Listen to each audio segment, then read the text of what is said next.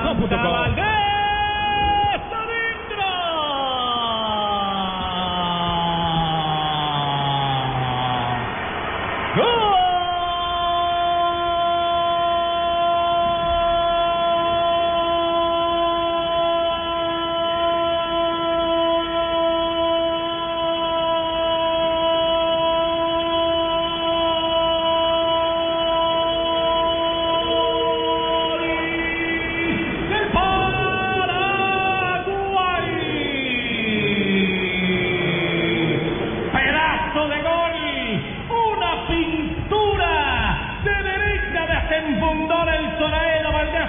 60 minutos de la etapa final del partido en 60 de la segunda parte, Argentina 2.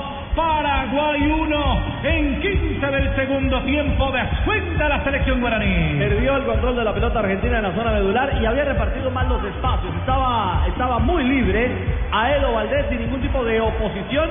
Claro que la virtud en el pase de Ortigosa, el hombre que filtra una pelota sensacional para dejar de cara al gol a un veterano, a un goleador que ya había empalmado uno frente al chiquito Romero y que en este sí fue un remate inatajable para el arquero de Argentina. Argentina es opulento, es brillante cuando tiene la pelota, es débil cuando la pierde. Primer llamado de atención.